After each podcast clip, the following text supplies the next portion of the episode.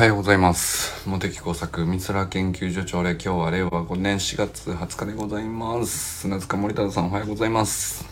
森本あかねさん、善くん、かんくんおはようございます。善くん見つかってよかったですね。なんかしそうやな、あいつ。なんかいかにもだなと思ったけど、面白い。見つかってよかったです。おばあちゃん偉いね。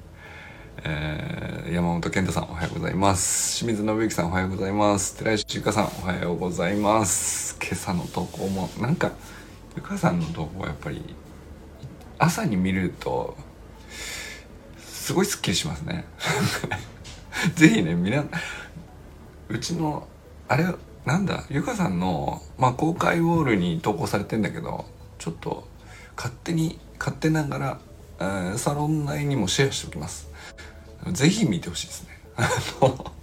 そうそう、こういうのだよねって俺思ってます、いつもね。あの、ゆかさんのとこ見た時に、そうっすよね。これだよねって思う、いつも思う。はい。えー、中村修平さん、おはようございます。昨日の、一昨日か、だから、昨日の早朝か、昨日の早朝のスタイフの話を昨日しようと思って、なんかうっかり俺周作自分の弟の自慢話を延々してしまいましてすいません。そっちが話したかったです。はい。山田友人さんおはようございます。中島明さんおはようございます。佐藤直くんおはようございます。小山愛さんおはようございます。あの周平さんの昨日のスタイフはあのかなりこうターニングポイントと言いますかいやなんかそれ言ったら大げさなのかな。でもなんか今まで聞いたことない感じだったなと思って。すごい言いたかったの。でそうそうちょっと言うの忘れたなと思いまして。まあ本当なんだろう、えー短かったんだけどもう全然その声の張りが違うしさ。まあ朝だっつうのもあるんでしょうね。でこれからそのジムに筋トレに行くっていうのもまあそのまんま声に出てるんですけどだから今まではさや中村周平の夜間学校っていうチャンネル名で、まあ、もじもじだらだらあ夜な夜な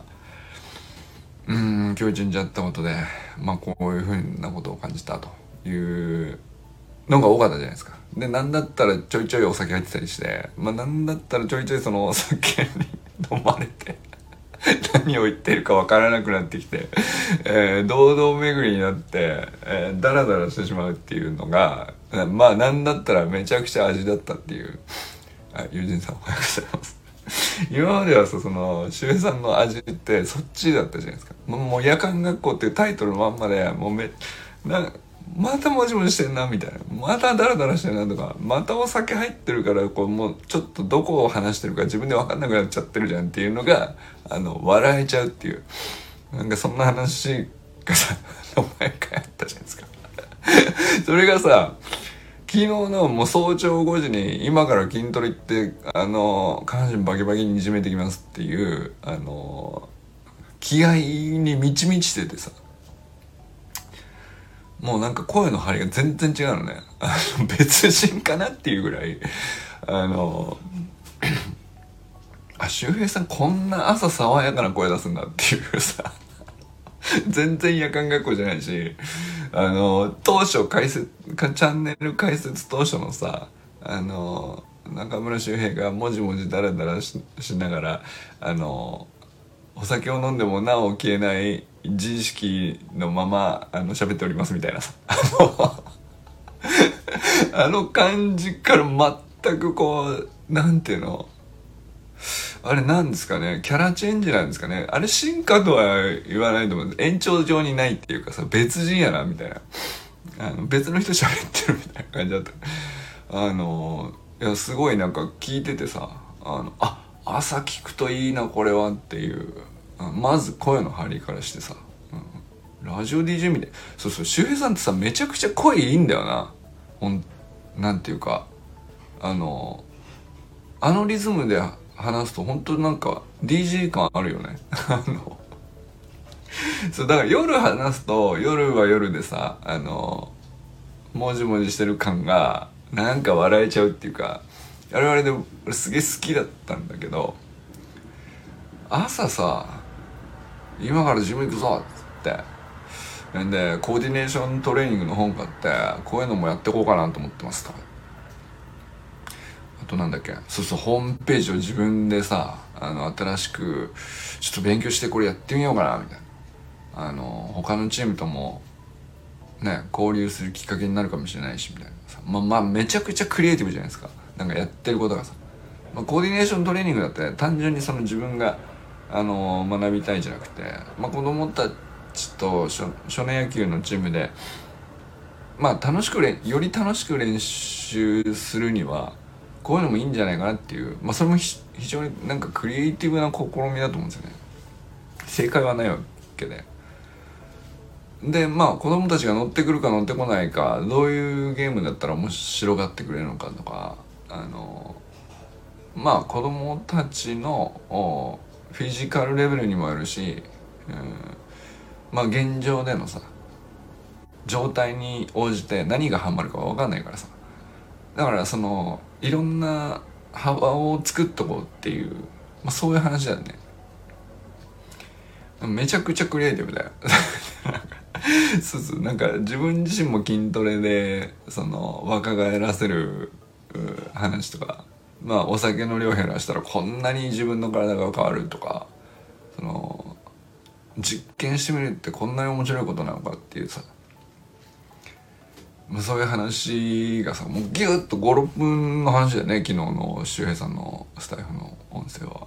56分なんだけどめちゃくちゃなんていうか今までの3 4 0分あのずっともじもじだったらよりも内容5倍ぐらいあったんじゃないですかっていう。だっていや面白かったな。なんかすごいあの面白いっていうか本当になんか朝あの5分で聞くにはすごいいいチップスだなっていうか。だけどなんかそのあのなんだろうお役立ち情報みたいな感じじゃなくて自分がチャレンジしててこう感じてるっていうことを言ってるだけだからさそのうん押し付けがましくないですし。すごい素直に聞くんですよね。すごい気持ちよく聞こえるっていうか。うん、でなおかつこうこっちも影響を受けるというかあなるほどそれはちょっといいかもな。なんかこっちもなんか別なこと考えて、えー、やってみようかなって気にさせるっていうかさ。なんかそういうインパクトがあるっていうか。それでなんかそのすげえこう印象に残ったんですよ。で本当昨日それをメインに話そうと思ったんだけど途中から俺あのちょっとあの本当ごめんなさい俺の自意識のせいで。自分の弟のねあの、すげえだろっていう話をねあの延々してしまいまして。ちょっとあの、そんな話じゃなかったんですけどまあでもそうです。本当昨日はねこの話を昨日周平さんの話をあの昨日したかったんですけどまずちょっと一日遅れになりましたがあのいいっすね。なんかあの今度あれですね。あのすすでにさなんか顔の雰囲気が変わってるのよ。やっぱりそのお酒の量ちょっと減ってますよっていうので。あのこの間さオンラインでも顔だけ見えるじゃないですか。そしてやっぱりなんかその顔の線が細くなったとかそういうことを僕はさあんまり察知できてないと思うんだけど。実際そうかもしれないなんかねうん。やっぱり表情なのかな？顔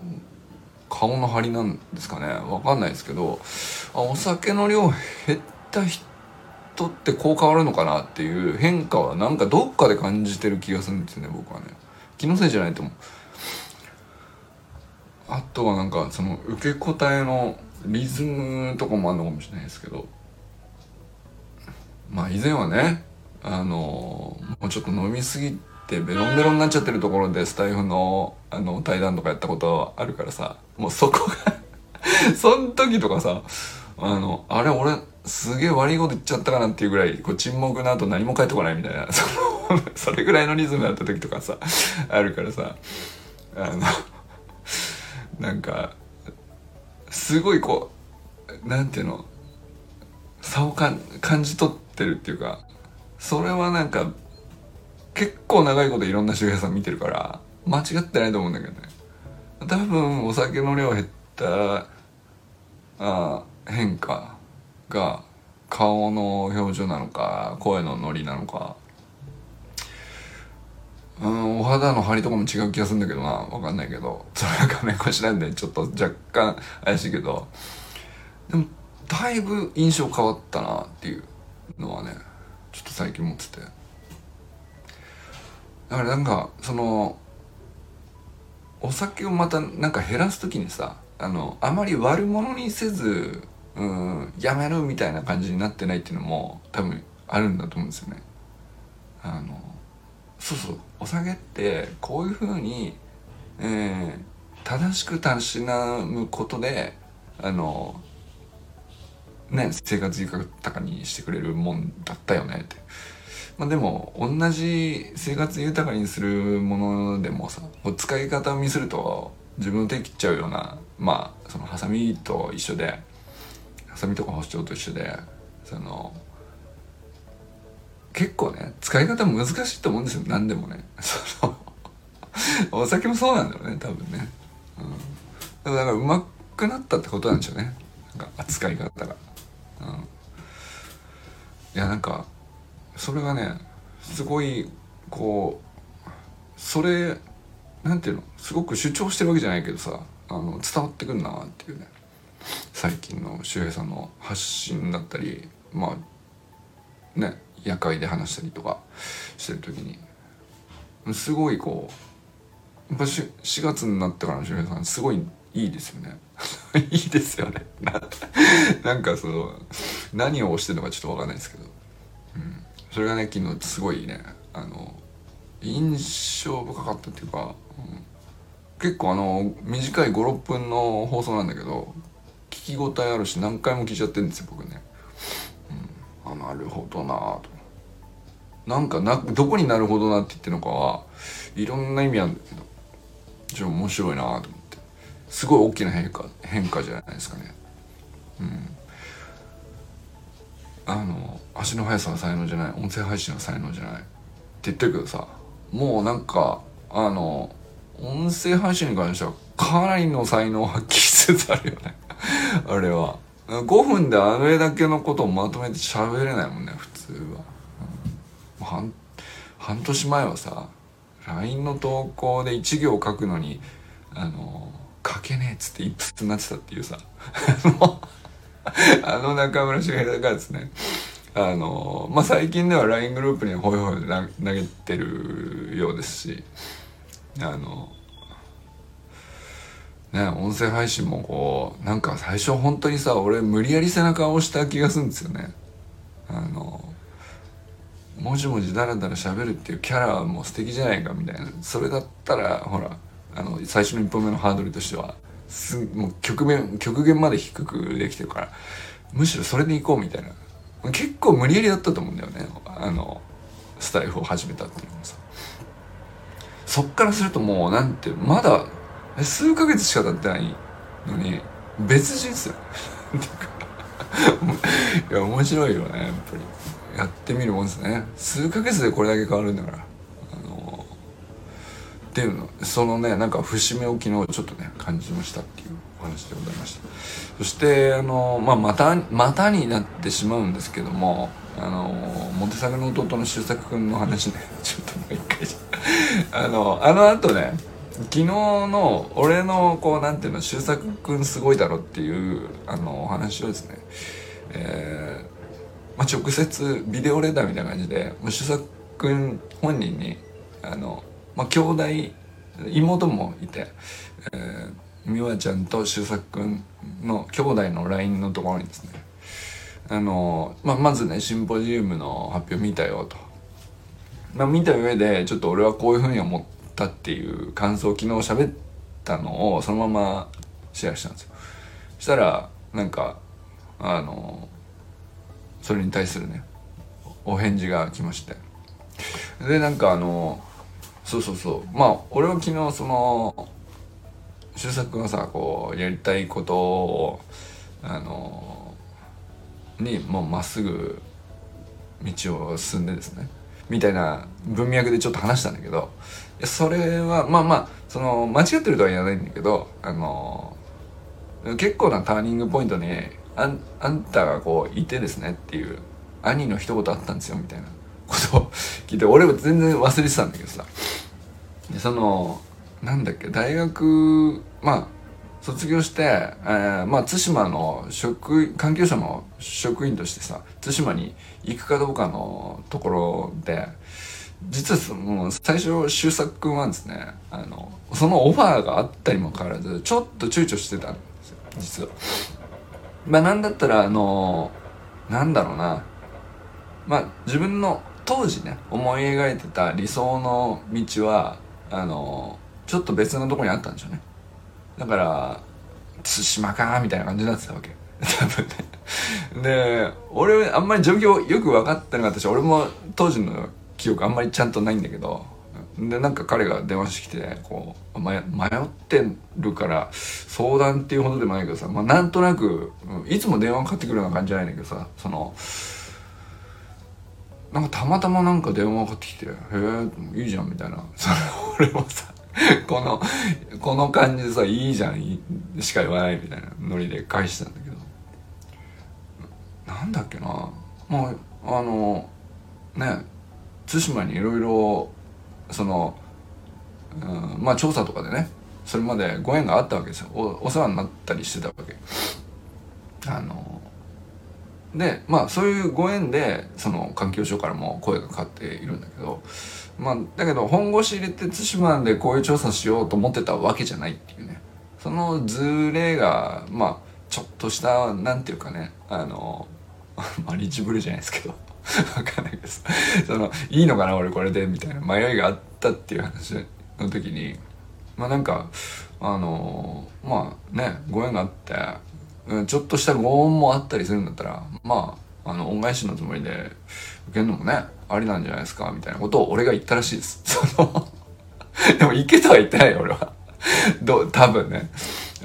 あの行けとは言ってないしこっちがいいぞとかやめとけとか俺どっちも言ってないはずなんだよ。そんなこと言う思考回路になったことがないからさ。でもどうやらなんかその彼にとっては割とおなんていうか大きかったみたいであ恩返しねみたいな そのその恩返しって思うとあすごくいい選択なんじゃないかなと彼の中で腑に落ちたんでしょうね。あのまあ迷う要素は多分他にもいろいろあったんだと思うんですよ。その複雑そんな簡単な話じゃないと思うしさそのうん、職を得てまあ対馬っつったらそんなこう1年2年短期間ちょこっと行って次またすぐどっか行くみたいな話ではなさそうだったからね。あまあなんだったらまあ骨をうずめるぐらいの話のようにもね、聞こえるとまあちょっと重いいオファーであっても多少重すぎてこう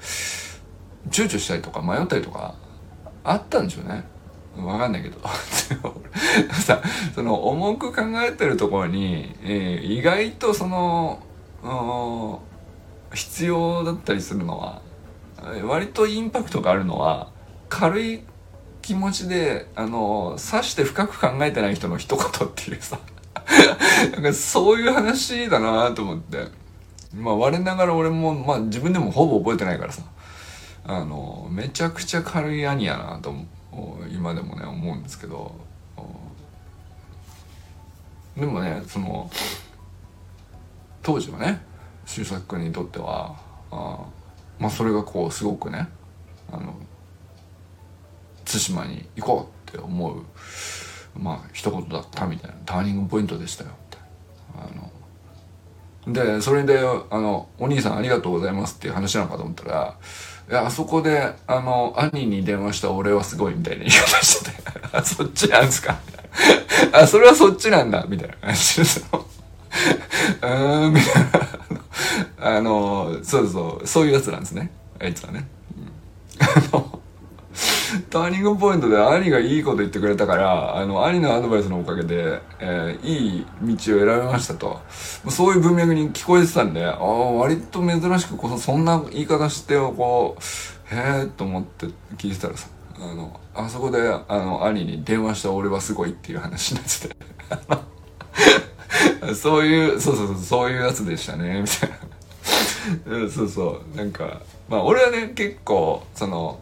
もともとあのー小さい頃の兄弟関係としてですね俺の方がクソ真面目で重く考えちゃう。で弟の方が調子よく軽く考えてて何でもホイホイ決めて行動が先っていうさ。そのなんていうかキャラクターのコントラストとしてはさそっちだった。で俺はまあなんか途中からあのーまあクソ真面目で言言われたことだけあの一生懸命やるみたいなのことをやってるとあこれもう完全に行き詰まってるなっていう自分を感じてたのがこれ大学生ぐらいの時でさ。でその時にあのあこれは周作君をモデルにしてこっちになっていけばいいんだみたいなそのもう完全に彼をね観察してねあのまあだから大泉洋の次ぐらいのあのモデリング対象なんですよ。そのまあそういうやつなんですね。だからそっちにむしろ寄せてってたところあの人生の途中ぐらいでですねあの30代ぐらいのところでですねなんだったら話が逆転してきて俺の方がこう彼かつての彼を完全にモデリングしてめちゃくちゃ軽いやつになってて。でそうこうしてるうちに向こうは向こうでさあのずっと軽く何でもこう行動先でこう気ままにやってきたんだけどでまあもちろん多少失敗したりかさ受験で行きたいとこ行けないとかぐらいあるわけだけど、まあ、全然そんなあのなんていうかまあ物ともしないわけじゃないけどそれなりにへこんだと思うけどさ。まあでもいい感じでこうね道をこう歩んでた感じだったんだけど途中でからさあのどうやらねあの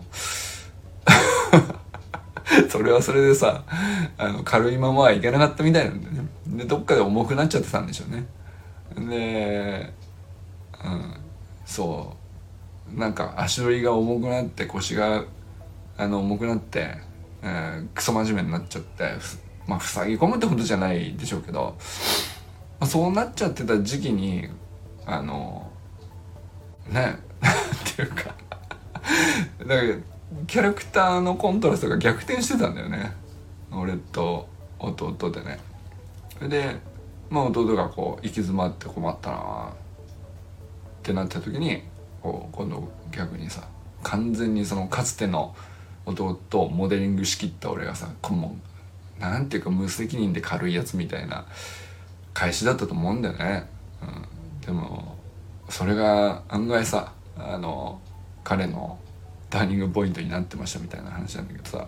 これでも結局もともとはさこの軽い軽く全体を見てふわあの力を抜いてリラックスしてこうパンと打ち返すみたいなあの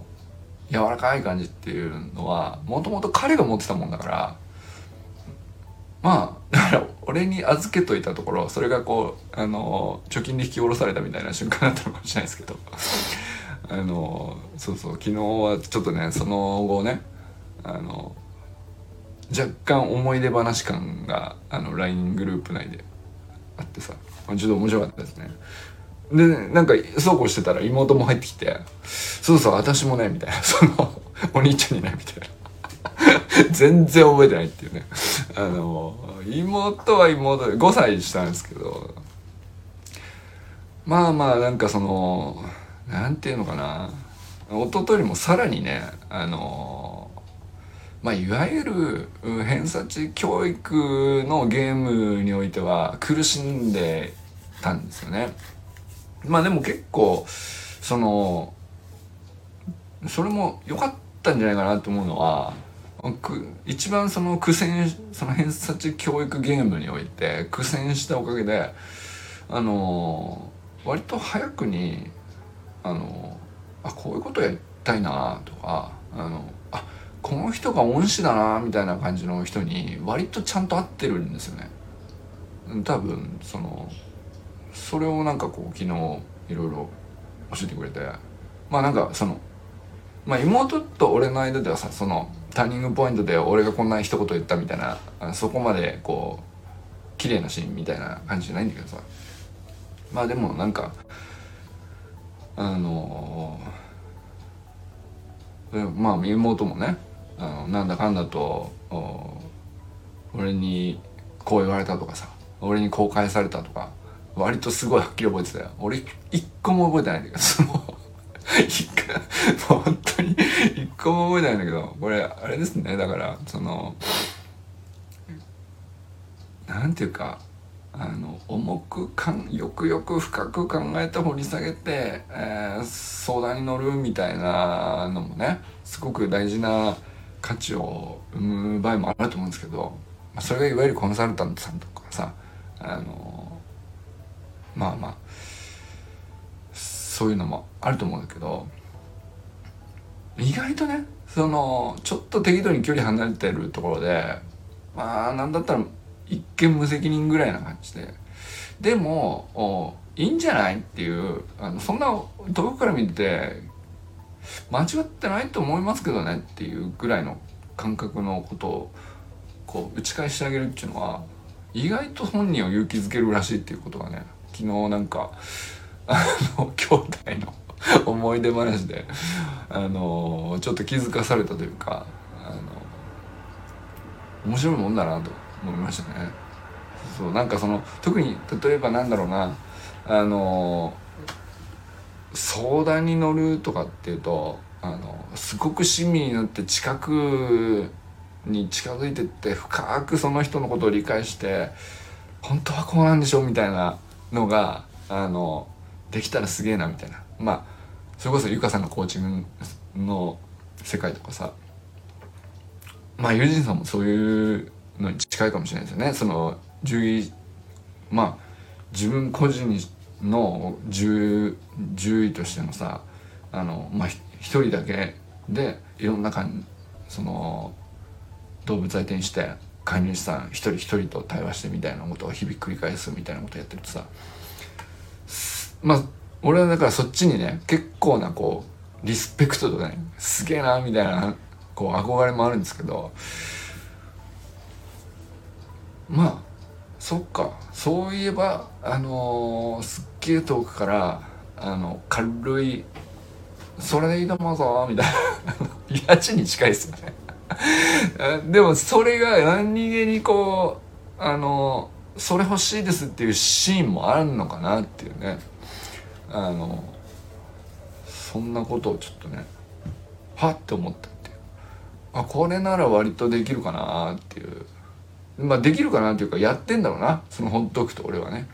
まあ、そういう役回りというか立ち回りとしてはあのうん。割と知らないところでね意外と影響を与えてるもんだなっていうことを思ったりしましたね。これを今日ね話したのをまた聞いてあの兄弟お二人がどう思うか分かりませんけど。なんか まあねあのちょっと兄弟話たまあんまり今までね家族の話してなかったんであのまあモテ作家に関してはねちょいちょい喋ってる方方かなと思うんですけど。えー、実家の方ねまあお母さんの人とかお父さんの人とかお父さんお母さんぐらいまでちょっと喋ったことあったっけ？弟登場したの多分ね初めてだと思うんで。で妹登場したのも初めて妹はね保育士をやってるんですけど弟はその環境省の職員で、えー、対馬でね山猫追っかけてるっていう割と不思議な家族ですよねなんかそれまで。でおと実家のお父さんは中国文学をやっててこれ何何が引き継がれたんでしょうね。あのでお母さんの方はまあまああの何をやってたか。でも大学の時はあの美術の大学出て、えー、最近は何だったっけ？俳句とか現代詩とか。なんかわかんないけど。その分筆業なのかなあれは。分かんないですけど。たださまああのなんだったら我々その子供3人がさあのまあ実家を巣立ってさみんな外出てって、まあ、それぞれやりつつ一通り落ち着いた後なんていうかいやあの時より元気なんじゃないですかっていう感じなんだよね。あのこの間あのお母さんから電話かかってきてあのまあ調子どうみたいなぐらいの話ですけど「いやいやみんな元気ですよ」って言って。で「そっちはどうなん?」っつったら最近はさ何やってんの？また俳句書いてんですか？みたいなあの感じでさ 振ったらさいやあの最近はねあの野草を摘んでると。野草ですか？また新しいですねみたいな。そうもうばあさんは 山に 出かけるみたいな感じでこうカゴを背負ってさあの野草を摘みに行ってるっつうんだよ。なんすかそれどういうことですか？みたいな。そのいやもうとにかく最近はさあのスーパーで買うわざわざ野菜買うのもなんかちょっとあれかなと思って。いい野菜ないし高いしさみたいな。高いしさそんな困ってないしそのその えー、そうなの？っつって「うん」って「どんな野草が?」とか、ね、まあよもぎだのなんだろうさ。あの食べれるやつあるじゃないですか。あれがさ新潟の海岸沿いのあそこにさめっちゃくちゃ生えてることに気が付いて。でそれをこう毎日あのカゴしょって カゴしょってんの。ちょっと待って漫画みたいな話じゃ漫画にもねえわ。あの昔話のあの感じでさカゴしょってさ野草摘みってホイホイ入れてでそれを家帰ってあのこういうふうに調理するとうまいとか言ってんだよね。あのあれも食べれんだよ。毒ダミっていうのもお茶にできるとかなんかわかんないけどさ。今 YouTube でそんなのいっぱい解説してる人がいるらしくて。あなるほどねと。まあでも確かにね YouTube でさあの再生回数なんじゃなくてさもう何でも上がってんのよ。その人々の知恵がさ。あのほんとちょっとしたことであのこういうのも食べれるしおいし意外と美味しいよみたいな。でまあだからさそう積むとねまああのボーボーになってたその道端の雰囲気もさちょっと見た目ふすっきりするからとか言って。そんなにすっきりするぐらい積んでんの？みたいな感じなんだけどで積んで食べるじゃん。でも積むのもさ根こそぎ行くわけじゃなくて美味しいとこだけ食べるからさ。でまた積んででその植物はその先っぽを摘まれると生命力がさらに発揮されてですねガンガンに次があの伸びてくると。でも積んでも積んでも次伸びてくるからもう永久期間よみたいなこと言ってて 何が 永久期間って。あんたの労力まんまだと思いますけどって思いつつね。いやでももしいや正しい老後やな。そこまでさあのしっかり歩いてってさあの食料取りにもう狩猟民族ですよね。なんて言った。なんだったら。狩猟時代かなっていうね。いやでもなんかそれですげえなんかそのまあ体重もねいい感じで落ちてるとかって言ってさあのまあまあ野菜中心であのなんだったら野生の 野生のパンパンにこうミネラルの入ったさ栄養満点の野草をあのたらふく食べてね。まあそれは健康だろうねと。なんかそれがねいやこんな電話したことなかったなっていう、うん、あの割と僕と母はですね昔からなんていうのかなあの折り合い悪くて っていうかあんまりねあんまりその楽しい電話になれないのよその。全然そのなんていうかあの悪くないんだけどね本当感情内心ね悪い感じじゃないんだけど今まであんまりこういい感じにならなかったんだけどこの間はさ野草を食べた母は最強だったですねっていうあの何の話をしたんですかね僕はね、まあ、一応そんな家族のもとで私ね46になっております。もうすぐ47です。はい。ということで今日も皆さんどなたと笑いますでしょうか。今日もねあのめ珍しいですね。あの家族話、まあ、たまにねちょっとしてみたいなと思います。皆さんもねよかったらあのまあ今までねこう一通りさあのご自身がやってる取り組みとかこういうことを学んでるとかこういう成長していきたいなみたいなのを結構ねサロン内でシェアしてくださってたと思うんですけどこれいいかもしれないですね。あの自分の弟はこういう人とか妹は姉は兄はそして父は母はみたいなネタってまああのー、周平さんが最初ねちょっとお父さんの話をされたりしたことあったんだけど俺やっぱりさなんでしょうねあの自分はルーツを語ってるつもりはないんだけど意外とその人のルーツがあの垣間見える感じしますよね。でそれがこう自分ではそのルーツをたどるつもりで喋ってなくても後からそれたど振り返ってみると意外とメタ認知しやすいですよね。自分がこういう人だなみたいな。のってやっぱ一番長く深く付き合ってる相手としてはまあ兄弟親兄弟ってあるからその人と何があったなっていうただ事実振り返るだけで割とねあ俺こういうやつかみたいな。なんでこうなったのかなみたいなのも割とルーツが見える気はきっかけとしては面白いのかもしれないなって思ったりしましたね。はいということで皆さん今日も良き一日をお過ごしください。ゆうじんさんありがとうございます。じゃあね